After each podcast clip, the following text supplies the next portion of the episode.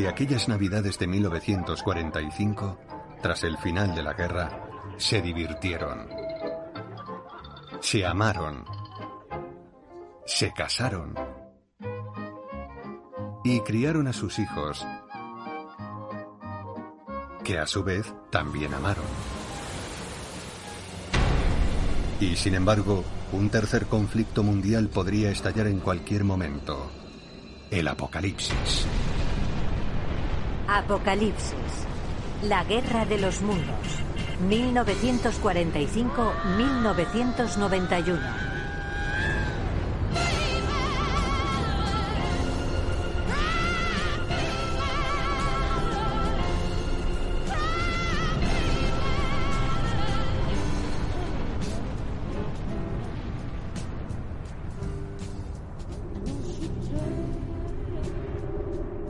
Desde 1945 a 1991, el bloque oriental, dominado por la Unión Soviética, se enfrentó al bloque occidental encabezado por Estados Unidos. Para poner punto final a la Segunda Guerra Mundial, en agosto de 1945, Estados Unidos utiliza por primera vez en la historia bombas atómicas que matan a 100.000 seres humanos en un segundo.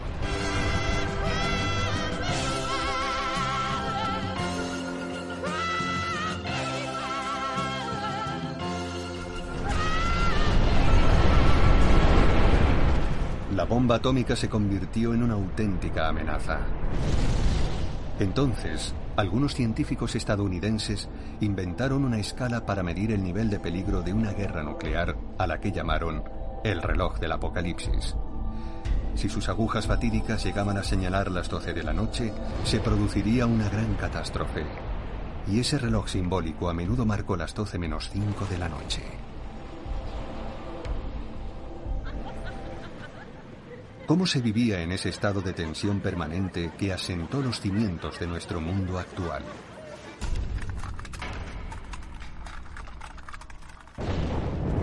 Esa etapa de terror dio lugar a múltiples conflictos regionales. De Indochina a Corea.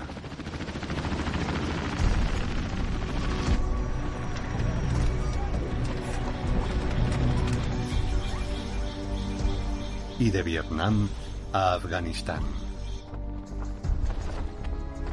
Narraremos esas guerras usando material filmado, a veces coloreado, e imágenes de aficionados. Todo comenzó con la gran ruptura entre Oriente y Occidente. La gran ruptura. 1945-1946.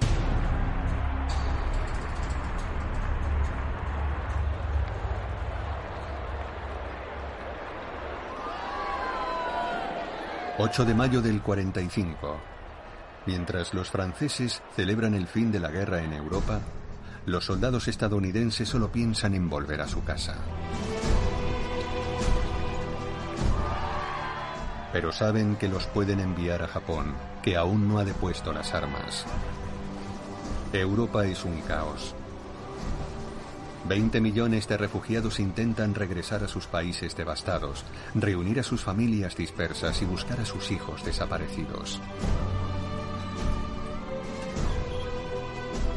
Son personas desplazadas, supervivientes de los campos nazis, trabajadores forzados y los últimos soldados del ejército alemán.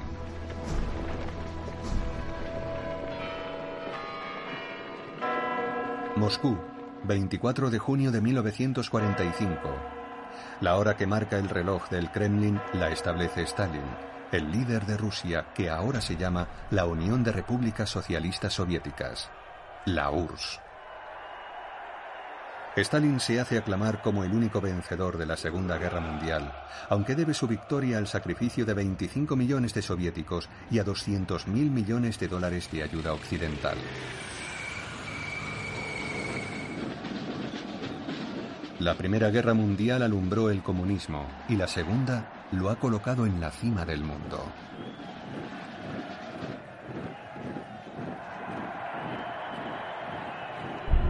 Stalin acaba de tomar el control de casi dos millones de kilómetros cuadrados en Europa y de sus 100 millones de habitantes, imponiendo en todas partes y por la fuerza regímenes comunistas.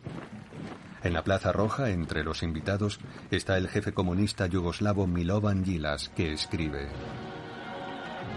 Sus ejércitos y sus mariscales, llenos de medallas, ebrios de vodka y de victorias, habían pisoteado ya la mitad de Europa, y Stalin estaba convencido de que en la siguiente ronda controlaría la otra mitad.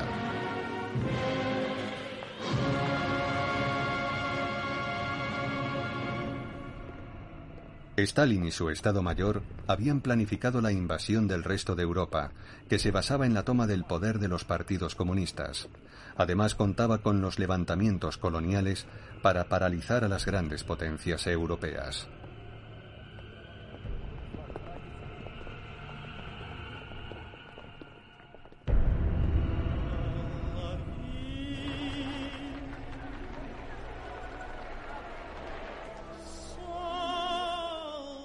La futura estrella de la danza, Rudolf Nureyev, vivía entonces en la campiña, lejos de Moscú, y contó. Me crié en un mundo apocalíptico. Mi infancia estuvo marcada por el hambre y el miedo a la muerte, porque casi todas las familias de nuestro entorno habían perdido a un hijo, un hermano, una hermana o un marido en la guerra. Todos esperan que con la victoria su vida sea mejor. Pero en las orillas del Océano Ártico, en las estepas de Kazajistán y en los desiertos helados de Siberia, encierran en los Gulag, los campos de concentración de Stalin, a dos millones de presos políticos soviéticos durante 10, 20 años, toda la vida. Vestidos adecuadamente, también ellos deben celebrar la victoria. En Berlín, en la zona de ocupación soviética, Stalin se reúne con los aliados para estudiar la situación tras la rendición de Alemania. El encuentro se celebra en Potsdam, un suburbio de Berlín menos devastado que el resto de la ciudad. Las delegaciones estadounidenses y británica pueden apreciar los efectos de sus bombarderos, de los cañones rusos y de la tenacidad suicida de Hitler, las consecuencias de la guerra. Y solo unas semanas después del final de la Alemania nazi, se vuelve a sentir inquietud. ¿Servirá esta conferencia de la Gran Alianza para preservar la paz?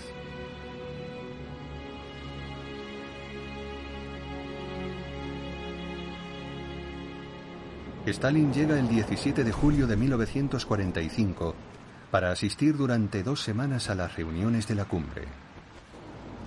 La seguridad es máxima. En Potsdam hay un ejército de 17.000 oficiales y soldados de la NKVD, la policía política soviética, y uno de sus grandes jefes acompaña a Stalin, Labran Tiberia. Stalin le presenta como el jefe de nuestra Gestapo o nuestro Himmler, una siniestra referencia a la policía de Hitler.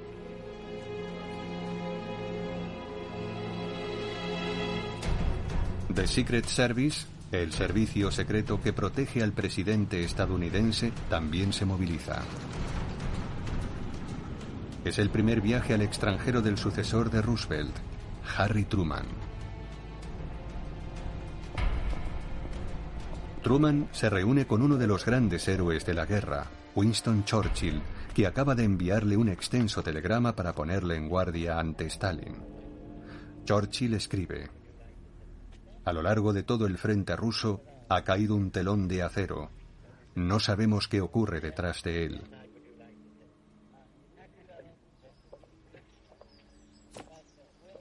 El jefe de protocolo tiene una misión delicada, sentar a Truman en el centro para la foto oficial, y se ve que le preocupa la reacción de Stalin. Stalin deja claro que es él quien decide dónde se sienta cada uno. Él conquistó Berlín. Está en su casa.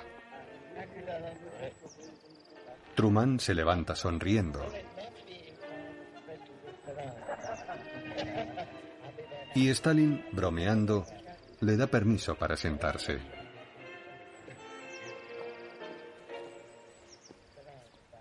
Truman toma la medida de su adversario. Stalin tiene a la opinión pública de su lado. Es el pequeño padre de los pueblos, pero sobre todo tiene 20.000 tanques y 5 millones de soldados.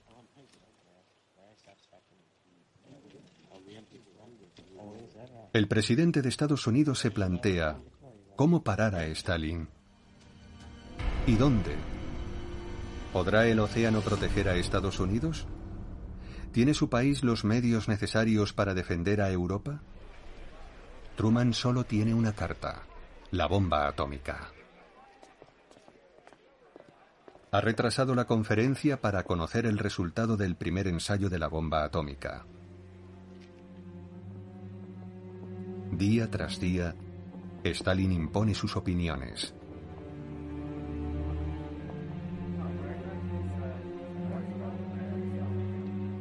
Nadie osa contradecirle sobre el destino de Alemania, que quedará dividida en dos partes, o el de los desafortunados países bálticos, que acaba de anexionarse. Asia es otro tema clave en la conferencia de Potsdam.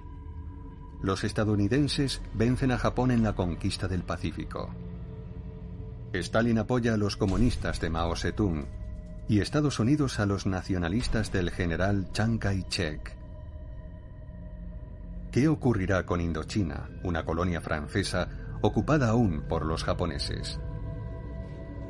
Estados Unidos impone el futuro desarme del ejército japonés a ambos lados del paralelo 16. En el norte los chinos nacionalistas y en el sur los británicos, sin pedir su opinión a Francia, que no ha sido invitada a la conferencia. ¿Serán suficientes los acuerdos para evitar un nuevo conflicto? Ahí comienza la tensión entre soviéticos y estadounidenses. Antes de concluir la conferencia, el 24 de julio de 1945, Truman revela a Stalin que Estados Unidos ha realizado con éxito el primer ensayo de una nueva arma sin pronunciar la palabra bomba atómica, secreto de Estado. Stalin se mantiene impasible. Sabe perfectamente de qué se trata Está muy bien informado gracias a su red de espionaje en los laboratorios secretos estadounidenses. Stalin necesita tener esa bomba lo antes posible. Envía a Beria para que localice en la zona de ocupación soviética las fábricas alemanas que aún sigan en pie y ordena recoger uranio de Bulgaria o de Polonia. Los expertos soviéticos trabajan día y noche para fabricar la bomba y cuentan con la ayuda de simpatizantes comunistas occidentales. El 2 de agosto, Stalin abandona la conferencia de Potsdam y hablando con Truman sobre esta nueva arma, le dice, Haz un buen uso de ella contra Japón.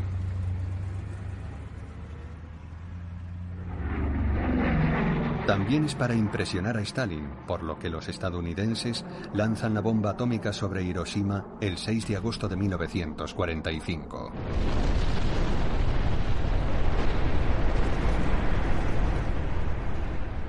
Además, Stalin declara la guerra a un Japón agonizante.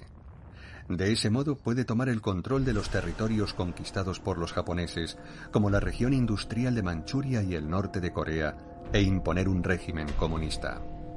Los estadounidenses se aseguran el control del sur hasta el paralelo 38. Washington difunde las primeras películas sobre los efectos del arma nuclear.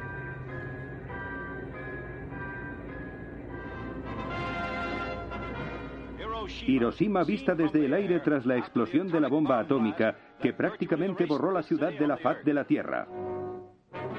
Nagasaki, objetivo de la segunda bomba atómica.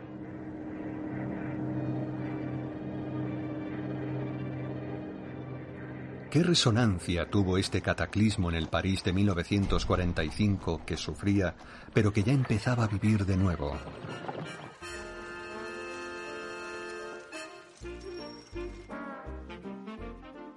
Eliette Lebel, Miss París y modelo de la casa de modas Lamba, escribía, Hemos vivido el horror, demasiado sufrimiento, demasiada sangre. A nadie le importan unos cuantos miles de japoneses. Que cada cual rece por sus muertos y que el sol caliente para los vivos.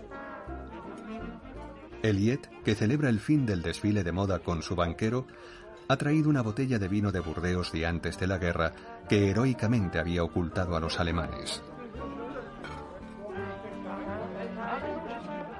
El director del banco se ha encontrado con un cliente que conocía a alguien que sabía dónde encontrar un pollo en estos tiempos de restricciones, como ocurría bajo la ocupación. La conversación gira en torno a los comunistas, a quienes todo el mundo admira. Hay 150 diputados y 5 ministros en el gobierno provisional del general de Gaulle, que debe reconstruir el país y devolverle su esplendor, en parte basado en su imperio colonial.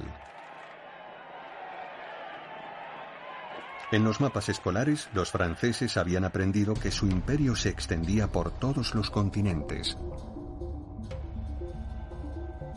y que Indochina era la perla de Asia. Los franceses se sentían orgullosos de esta conquista del siglo XIX y acudieron en masa a la famosa exposición colonial de 1931.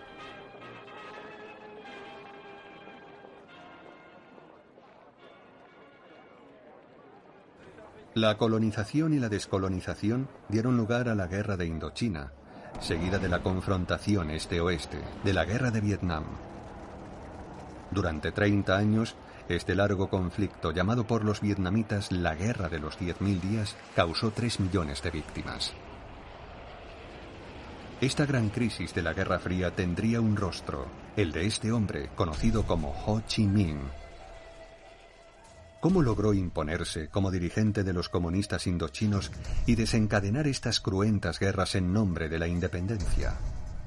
Nació en 1890. Su verdadero nombre es Nguyen Sin Kun, un estudiante brillante que habla cinco idiomas y es hijo de un funcionario despedido por la administración francesa. De carácter rebelde, en 1911 se alistó como marinero y dio la vuelta al mundo abogando contra la injusticia. 1920. En el Congreso Socialista de Tours, en el que nace el Partido Comunista Francés, Ho Chi Minh denuncia lo que él llama la presión sobre Indochina. Escribe, Camaradas, salvadnos.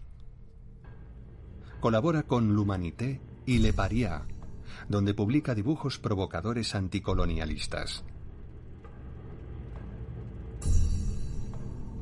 En 1923 lo llama la Unión Soviética para formarse allí junto con otros comunistas extranjeros. En 1924, en el Congreso de la Comintern en Moscú, el organismo soviético para la propagación del comunismo declara, Camaradas, el patriotismo me ha conducido hasta Lenin. Debemos concentrarnos en los problemas coloniales. En 1930, la Comintern le envía a China para reclutar hombres y fundar el Partido Comunista Indochino con la ayuda de Mao Zedong, que ha comenzado su larga marcha hacia el poder. Entonces, la policía francesa ficha a Ho Chi Minh como agitador revolucionario.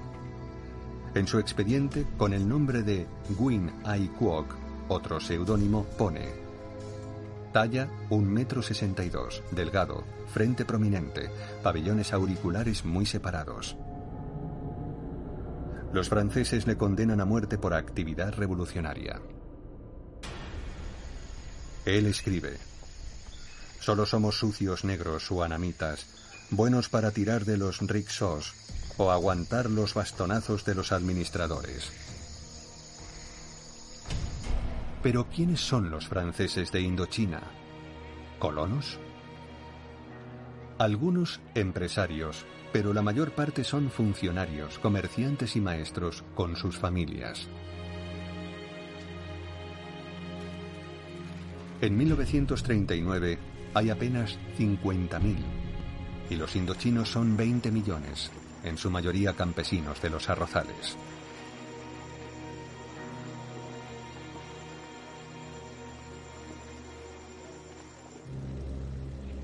En un siglo, los franceses han conquistado un territorio una vez y media más grande que Francia y han establecido su protectorado en los reinos de Laos, Camboya o Annam, colonizando las fértiles llanuras de la Conchinchina y explotando las riquezas mineras de Tonkin. En Francia solo conocían Tonkin por la canción colonial de Lina Margi, Mi Tonkinesa. C'est moi qui suis sa petite, son ananas, son ananas, son ananite. Je suis vive, je suis charmante, c'est comme un oiseau qui chante. Il m'appelle sa petite bourgeoise, sa ton kiki, sa ton kiki, sa tonkinoise. Il y en a d'autres qui font les douze yeux, mais c'est moi qui l'aime le mieux. Estos colonos que han vivido un sueño paseando en barca por la sublime bahía de Ha Long, bañándose en sus piscinas y jugando al tenis,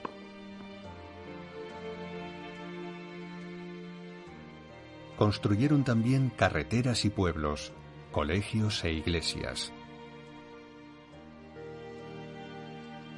En la zona central, en Anam, los colonos cultivaban adormidera o amapola, y suministraban opio con fines médicos para mayor fortuna de Saigón, la gran ciudad del sur. Era la época en la que en las grandes bodas se llevaba uniforme de gala. Robert Pila, de una familia de comerciantes de seda, se casa con Gillette de Boisboissel, la hija del general comandante en jefe en la Conchinchina. 1940. Francia fue derrotada. Japón aliado de Alemania, se instaló en Indochina y mantuvo la autoridad de Francia, que no opuso resistencia. La situación era favorable para Ho Chi Minh, que después de 30 años de exilio regresó clandestinamente por el norte. Quería organizar la lucha para alcanzar la independencia. Se escondió cerca de la frontera china, a orillas de un río que bautizó con el nombre de Lenin.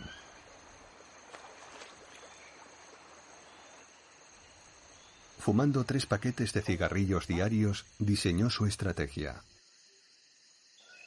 Escogió el seudónimo de Ho Chi Minh, que significa el que ilumina, para mostrarse ante todos como un líder espiritual. Creó un movimiento de resistencia, al que llamó Alianza por la Independencia, en vietnamita Vietnam Doc Lap Dong Minh Hoi, abreviado Viet Minh una denominación que no engañará a los demás independentistas no comunistas. A él se unen activistas competentes como Bo Win Yap, de 30 años, profesor de historia y pianista, que se convertirá en jefe militar. En tres años, Yap, financiándose gracias a la venta de opio, consiguió adoctrinar y formar un pequeño ejército para luchar contra el poder colonial francés y los fascistas japoneses.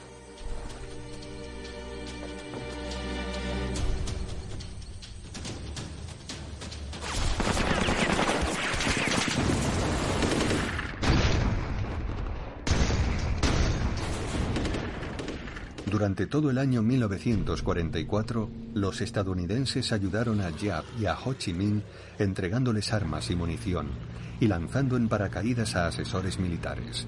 Terminaron arrepintiéndose de ello.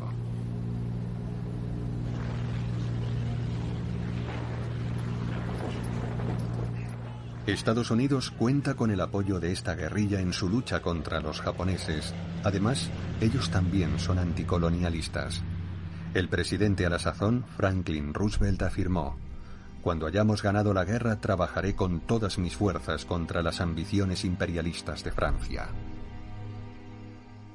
1945. La zona del Viet Minh se extiende cada vez más. Muchos tonquineses se unen a la guerrilla. Ho Chi Minh dice, Nuestro pueblo, bajo el doble yugo francés y japonés, ha sido literalmente desangrado el resultado es aterrador.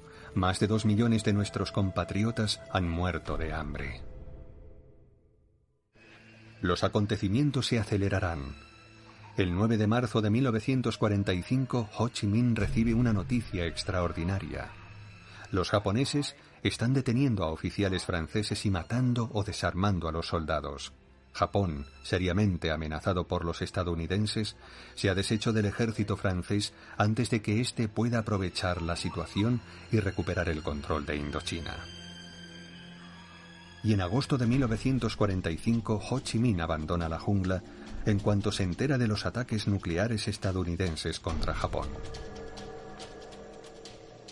Para él, este es su momento. Ya no hay autoridad en ningún territorio de Indochina. Los chinos y los británicos, que deben reemplazar a los japoneses, no han llegado todavía. Hará la apuesta de su vida. Ho Chi Minh aparece en Hanoi a plena luz del día el 2 de septiembre de 1945 para exigir la independencia de Tonkin, la de Annam y la Conchinchina, que adoptarán el nombre de Vietnam. Laos y Camboya también reclaman su independencia. En Hanoi, Ho Chi Minh arenga a la multitud. Proclama, nos declaramos libres de cualquier vínculo colonial con la Francia imperialista.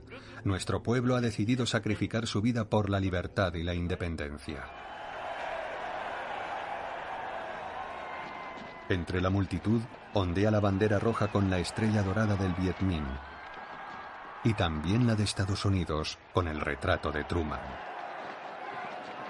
Pero el nuevo presidente se muestra menos favorable con los independentistas.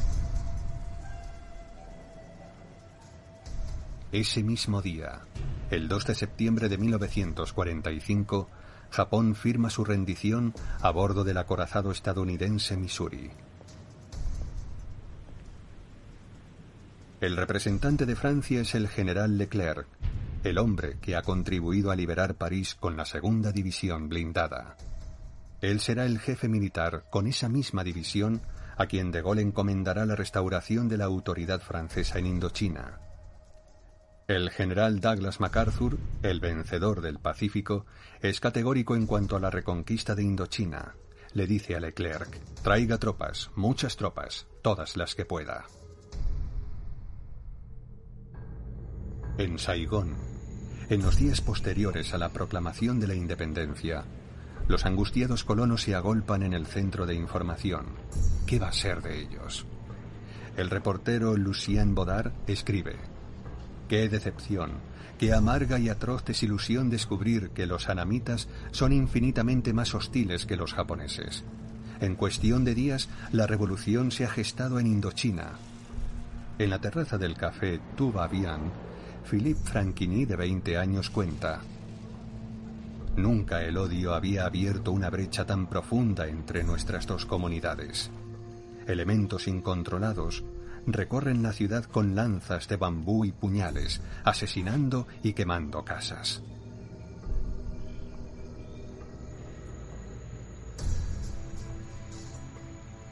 Los colonos se arman para proteger las colas que se forman frente a las pocas tiendas que permanecen abiertas. Las oficinas que aún funcionan reparten tickets de racionamiento. Un mes después de que Ho Chi Minh declarara la independencia, en pleno monzón, el general Leclerc llega a Saigón, investido de todos los poderes militares para recuperar Indochina.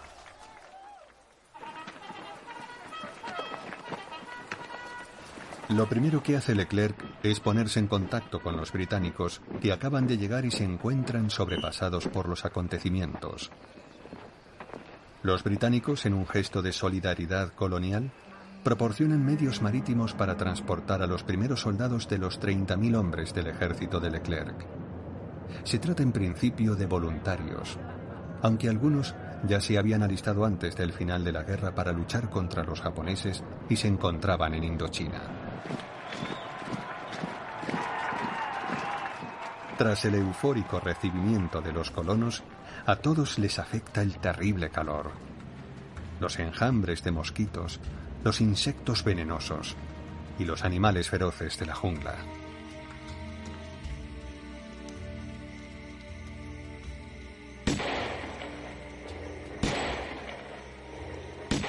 Para unos es el comienzo de una gran aventura. Para otros, en estos tiempos difíciles, es una forma de alimentar a sus familias.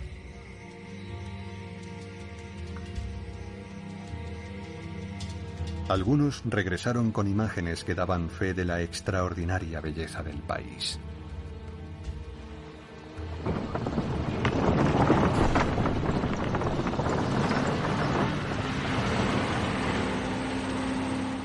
En una demostración de fuerza, Leclerc envía a sus vehículos blindados a reconquistar la Conchinchina, y para eso, primero deben cruzar un inmenso pantano llamado la Llanura de los Juncos.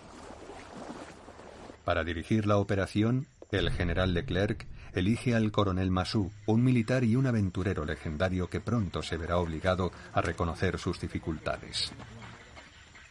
Por la noche, el Viet Minh destruye los puentes y corta las carreteras cavando trincheras.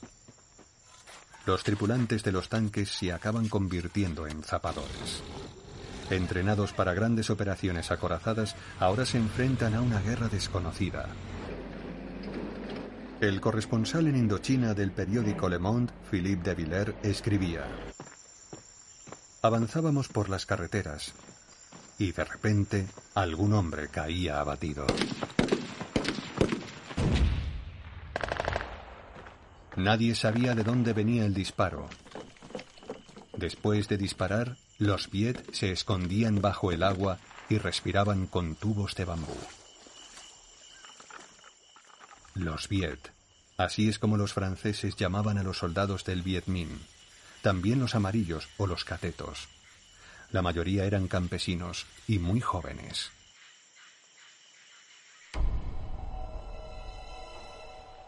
Y luego estaban las minas ocultas entre el bambú y las trampas.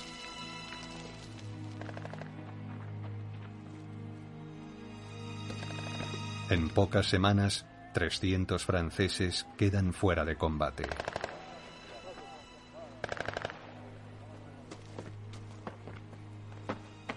Los soldados estaban angustiados. Una guerra como esta solo se podía ganar a través de la inteligencia, pero los aldeanos no dan ni la más mínima información. De hecho, el Viet Minh no estaba muy implantado en la Conchinchina.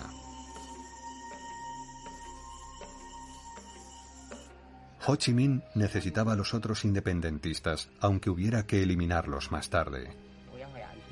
Yap y él eligen como jefe de la guerrilla en esta región a Nguyen Binh, de 29 años, que no es comunista, sino un fanático militante antifrancés. A los campesinos y agricultores, jóvenes y ancianos, Nguyen Binh les prometía tierras y a los propietarios les decía, yo no pertenezco a ningún partido, lucho por la patria. El reportero Lucien Bodar cuenta, Nguyen Binh lidera la resistencia por medio de la sangre y la tortura, emplea métodos refinados de tortura mientras proclama, nada debe desviarnos de la causa. Cuanto más nos degradamos, más nos elevamos. La violencia engendra violencia.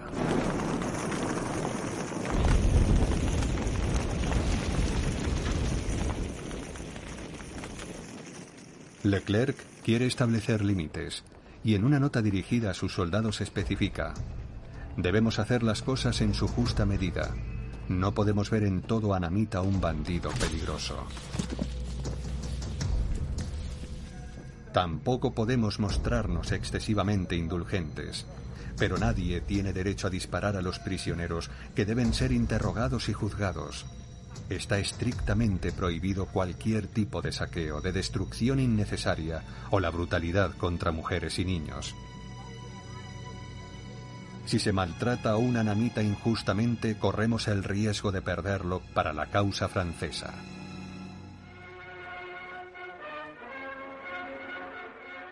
La máquina infernal se pone en movimiento.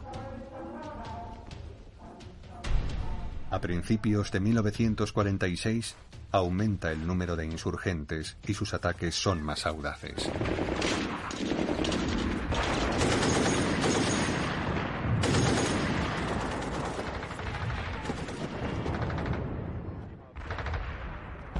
El general Leclerc, bloqueado en la Conchinchina, está furioso porque en el norte, en Tonkin, los comunistas controlan Hanoi y la situación de los colonos es desesperada. Los franceses avanzan a duras penas. Leclerc es pesimista. Dice, una sola división no basta para conquistar un país que está sobreexcitado, armado y cuyo tamaño es una vez y media más grande que Francia.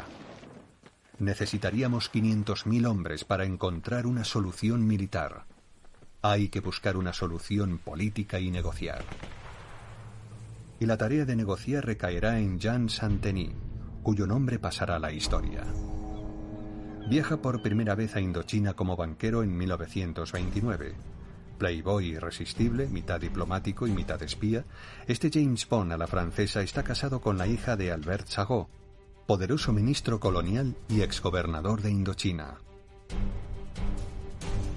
Santeny luchó en la resistencia y era miembro de la Orden de la Liberación. De Gaulle lo manda de nuevo a Hanoi en agosto de 1945. Mientras la guerrilla del Viet Minh derrama sangre en el sur, Santeny y Ho Chi Minh negocian con dificultad. Por fin firman un acuerdo el 6 de marzo de 1946 en el que se reconoce a Vietnam como un Estado libre. Ho Chi Minh, por su parte, acepta la vuelta de las fuerzas francesas a Tonkin para reemplazar a las tropas chinas. Y la bandera francesa ondea de nuevo sobre el puerto de Hanoi, Haiphong. Ho Chi Minh ha firmado el acuerdo porque necesita a los franceses para deshacerse de los chinos, que están saqueando el país y amenazan con quedarse indefinidamente.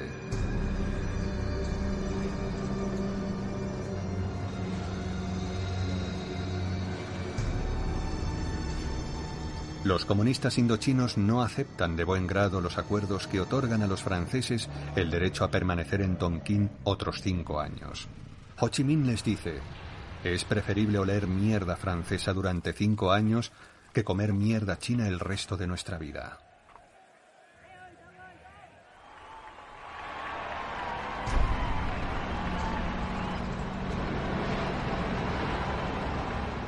El 18 de marzo de 1946, los tanques del general Leclerc entran en Hanoi. Los 20.000 colonos franceses, que hasta entonces han estado a merced del Viet Minh, sienten un alivio inmenso.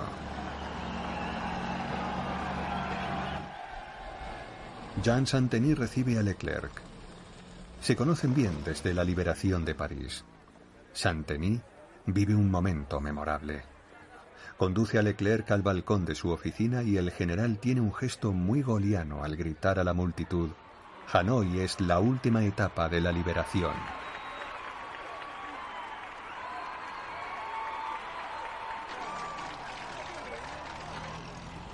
Santeny cuenta. Leclerc monta en un jeep, se pone al volante y me hace sentar a su lado. Juntos pasamos entre una multitud jubilosa. He cumplido mi misión. Ya solo me queda volver a Francia, dice con imprudencia. Santeny lleva a Leclerc a la residencia de Ho Chi Minh que ocupa un palacio colonial bajo las luces de los flashes, brindan por la amistad de los pueblos y por el futuro reconocimiento por parte de Francia del Estado Libre de Vietnam. Pero nada saldrá según lo planeado. A continuación, Leclerc y Santeny asisten a un desfile ceremonial en el que Yap, ministro de Defensa del futuro Estado independiente de Vietnam, presenta su primer batallón. Leclerc saluda imperturbable a sus enemigos del Viet Minh.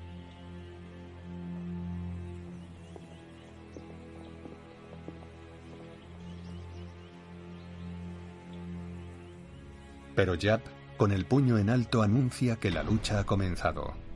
Los tonquineses se congregan en masa, contenidos por los milicianos del Viet Minh. Entre la multitud se oyen murmullos. Van dirigidos a Ho Chi Minh. Han engañado al viejo zorro por aceptar el regreso del ejército francés.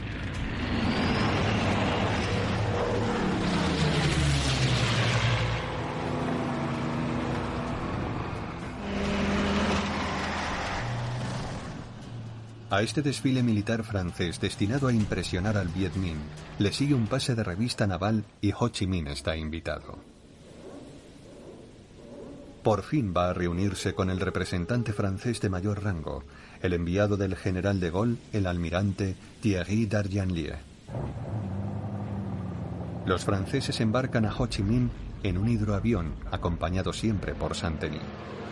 Sobrevuelan la mítica bahía de Along. Santeny percibe la emoción que embarga al líder del Viet Minh y escribe: Una fotografía nos muestra a bordo del avión. Mientras yo relleno mi pipa, el líder del Viet Minh se sienta obedientemente con su casco colonial en la cabeza y con ambas manos sobre su bastón de bambú. Pero su expresión es feroz. Es la mirada de un animal acosado. Santení intenta tranquilizarlo y ganarse su confianza. Pero Ho Chi Minh no puede apartar de su mente la idea de una trampa. ¿Y si los franceses lo detienen? Santení escribe. Al ver la colosal silueta del crucero, con tantos cañones, una auténtica fortaleza flotante, entiendo el acopio de valor que ha tenido que hacer.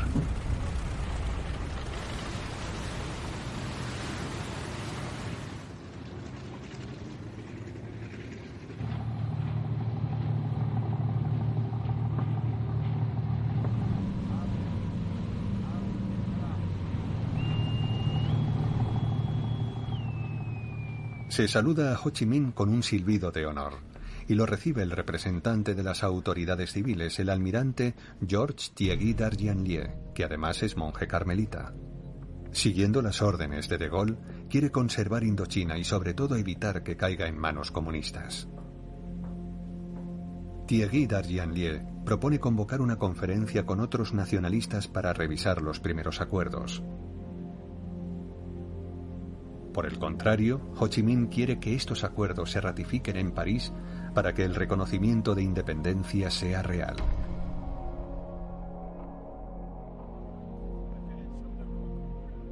Aunque el problema no queda resuelto, Santeny escribe, vi la satisfacción de ese hombre que había luchado siempre contra nosotros en la sombra y que de repente sentía que lo trataban de igual a igual. Y Ho Chi Minh se va, deshaciéndose nerviosamente de su cigarrillo.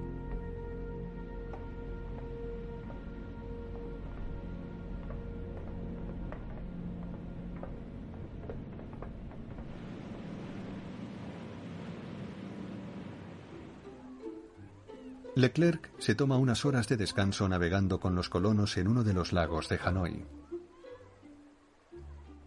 Claude Guionot es uno de ellos. Tiene 25 años. Comercia con champán y tiene un negocio familiar en Hanoi. Filma estas imágenes y una foto de Leclerc en el barco con la estrella de buceo olímpica Madimogo. Claude Guionot relata. Hablamos de la situación con Leclerc y nos dijo, vamos a tener que marcharnos, no podemos seguir así, no es posible.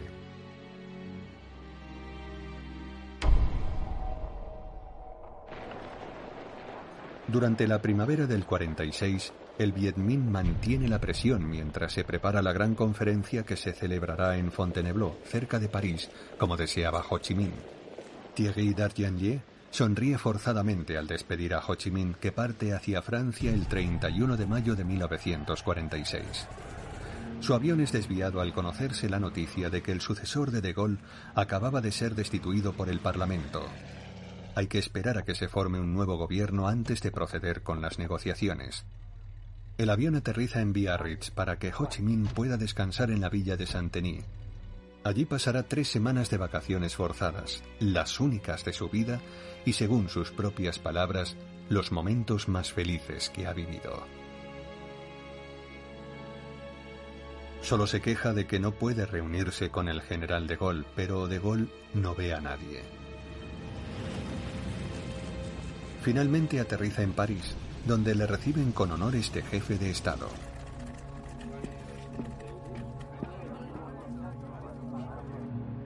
Incluso asiste al desfile del 14 de julio junto al general Joie y el general Latre.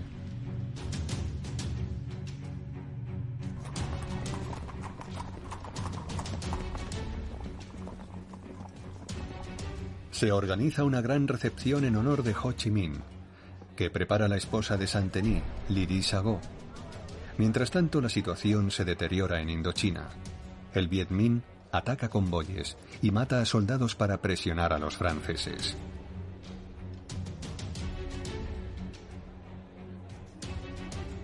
Tras un mes de diálogos, la conferencia de Fontainebleau concluye con la firma de un vago protocolo y Ho Chi Minh emprende el camino de vuelta. Pero se niega a volar en avión porque teme sufrir un atentado. Semanas después, el 20 de octubre de 1946, llega a Haiphong, el puerto del norte de Indochina.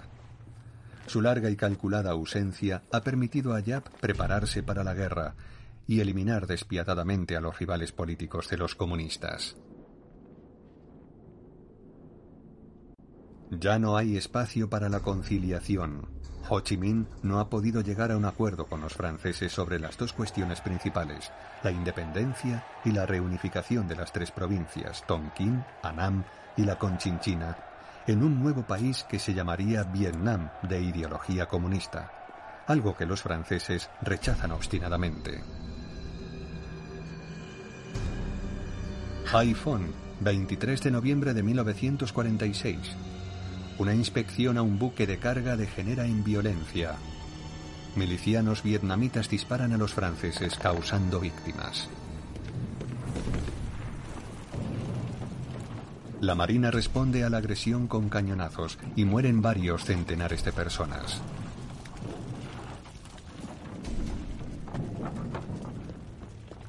Ho Chi Minh hace un llamamiento a la lucha armada. Los que tengan fusil que lo usen.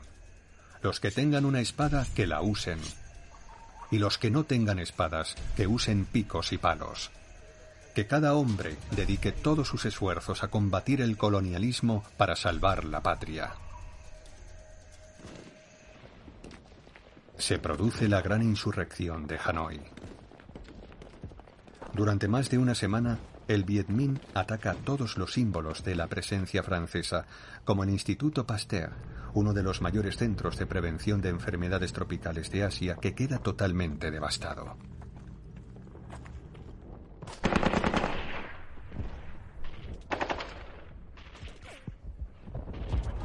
El corresponsal de guerra Lucien Baudard escribe: Los soldados franceses han resistido días y noches en un Hanoi de pesadilla.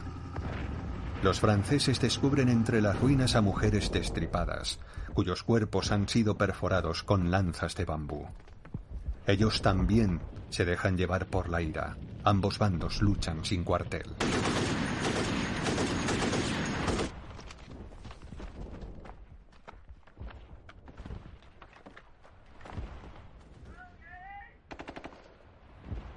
La guerra de Indochina acaba de empezar.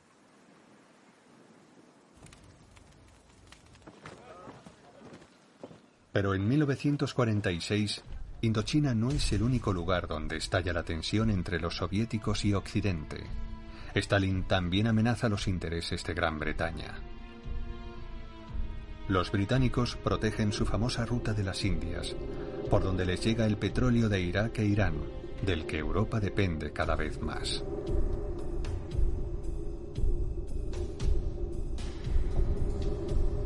Pero los tanques soviéticos entran en el norte de Irán, bajo una lluvia de aclamaciones orquestadas por el Partido Comunista local.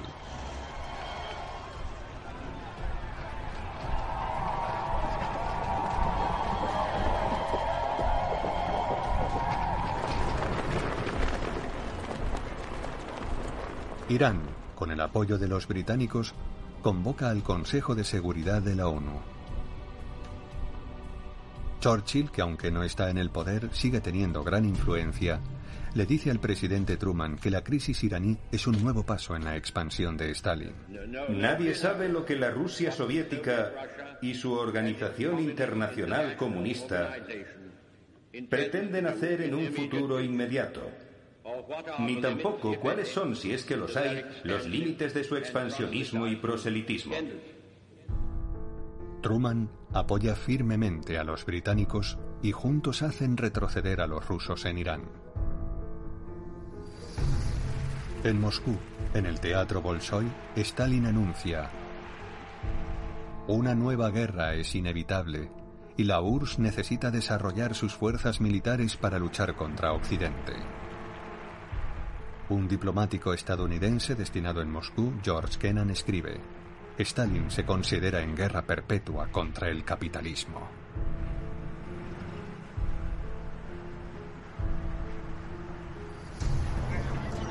Truman declara a los periodistas, Estados Unidos no tiene ningún deseo de ir a la guerra contra nadie.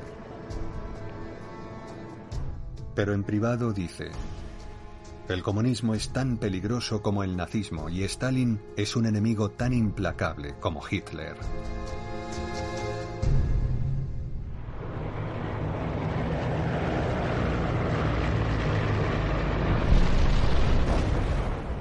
Los estadounidenses prueban sus armas nucleares en el Pacífico, en el atolón de Bikini.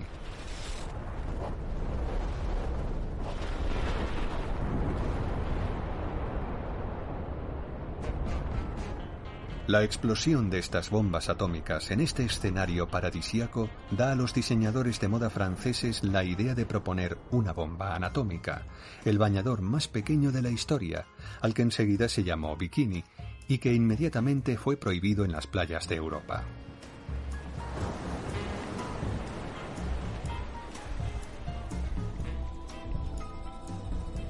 A pesar de la escalada del miedo, el mundo sigue girando. Apocalipsis, la guerra de los mundos.